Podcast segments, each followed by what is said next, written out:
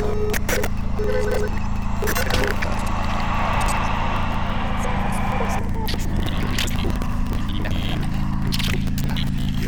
redistribution d'énergie. Pour moi, c'est très concret, j'ai l'impression d'être un pylône et me brancher sur euh, du 10 000 volts et de faire passer quelque chose qui est au-delà du verbal, qui est au-delà du rationnel, qui est indicible. Je suis Joachim Montessuie et je me considère comme un passeur. Ça fait un moment que je parle de trance, de état de modifié de conscience. En fait, c'est ça mon travail, c'est de m'interroger sur la nature de la conscience. Ce qui se passe en concert, c'est je me mets dans un état de rêve éveillé. Comment retrouver une nature profonde et laisser cette, euh, cette énergie s'exprimer euh, plus ou moins librement pour essayer de retrouver un état non conditionné. Certains pour- pourront appeler ça un rituel, d'autres pourront appeler ça un concert. euh, enfin, La régénération de soi et du monde par le hacking de réalité. Voilà tout ce qui nous reste. Merci pour tout, c'est parfait. Alors pour euh, Sonorité, c'était une performance particulière parce que depuis 20 ans que je fais des concerts avec un micro dans la bouche, euh, c'est rare que je verbalise quoi que ce soit. Rejeter le spirituel sous prétexte de New Age machin ou de religion est une arnaque intellectuelle irrecevable, une posture sans discernement, nourrie de peur et de colère mal canalisée. Il ne s'agit pas de devenir ascétique, mais d'expérimenter une relation ouverte avec la réalité. Ce qui se passe, c'est qu'il y a une montée en intensité et il y a un glissement qui s'opère entre euh, une diction euh, compréhensible et un monde complètement sonore, sonique, où l'on perd complètement pied rationnellement parlant. Je brise les mots, je détruis complètement la structure du langage pour rentrer dans une transe et où on s'aperçoit qu'il n'y a pas de réelle distinction entre ce que je dis avec des mots et l'énergie qui, qui peut en sortir une fois que tous ces mots ont été concassés, broyés euh, dans un au-delà du langage.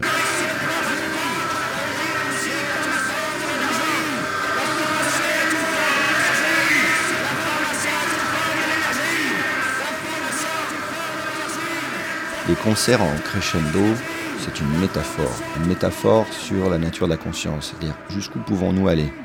Est-ce qu'on fait monter quelque chose? Est-ce qu'on fait sauter le bouchon quelque part? Et quand on fait sauter ce bouchon, de quel bouchon on parle? Pour moi, c'est le bouchon rationaliste.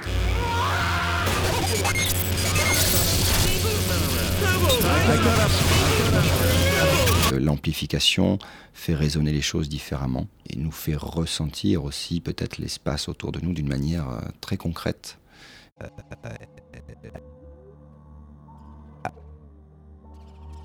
Je n'ai plus forcément besoin de crescendo, mais en fait je fais ça aussi pour préparer les oreilles, pour ne pas faire euh, son petit euh, terroriste euh, égomaniaque en disant euh, c'est moi qui joue et je vous emmerde et, et qui vous envoie euh, 120 décibels. Et je n'ai pas envie de jouer ce rôle de, de- d'Attila euh, bruitiste. Donc je prépare les oreilles, mais par contre je les prépare lentement mais sûrement. Et à un moment donné, on y va. Et quand on y est, généralement, c'est la panique. Panique, ça veut dire le diopan arrive, hein, et euh, tout le monde euh, commence à courir dans tous les sens.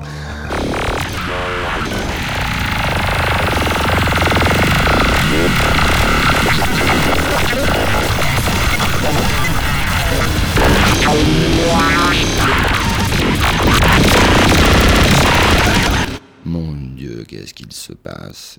Systématiquement, j'ai eu des personnes qui sont venues me culpabiliser de jouer aussi fort, de me traiter de fasciste, de terroriste, tout ça c'est fini. Coller, décoller, recoller, déconner. Coller, décoller, faire surgir une surfiction parce que notre futur réside dans la distance.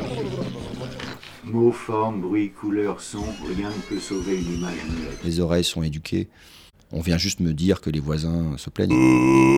L'aspect rituel, méditatif, trans, transcendantal, ce sont mes racines quelque part. Ma mère est bouddhiste, mon père est largement hindouiste, euh, il vit en Inde, en Asie.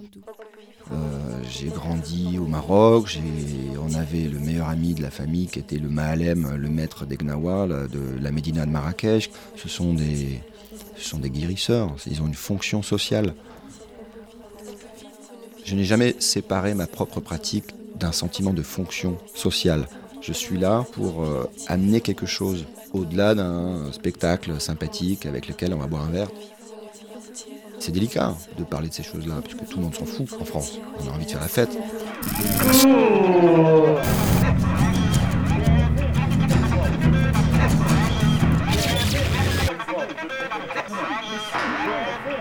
Ce côté euh, récréatif, moi, m'ennuie, mais je m'en fous. On connaît parfaitement le processus récréatif.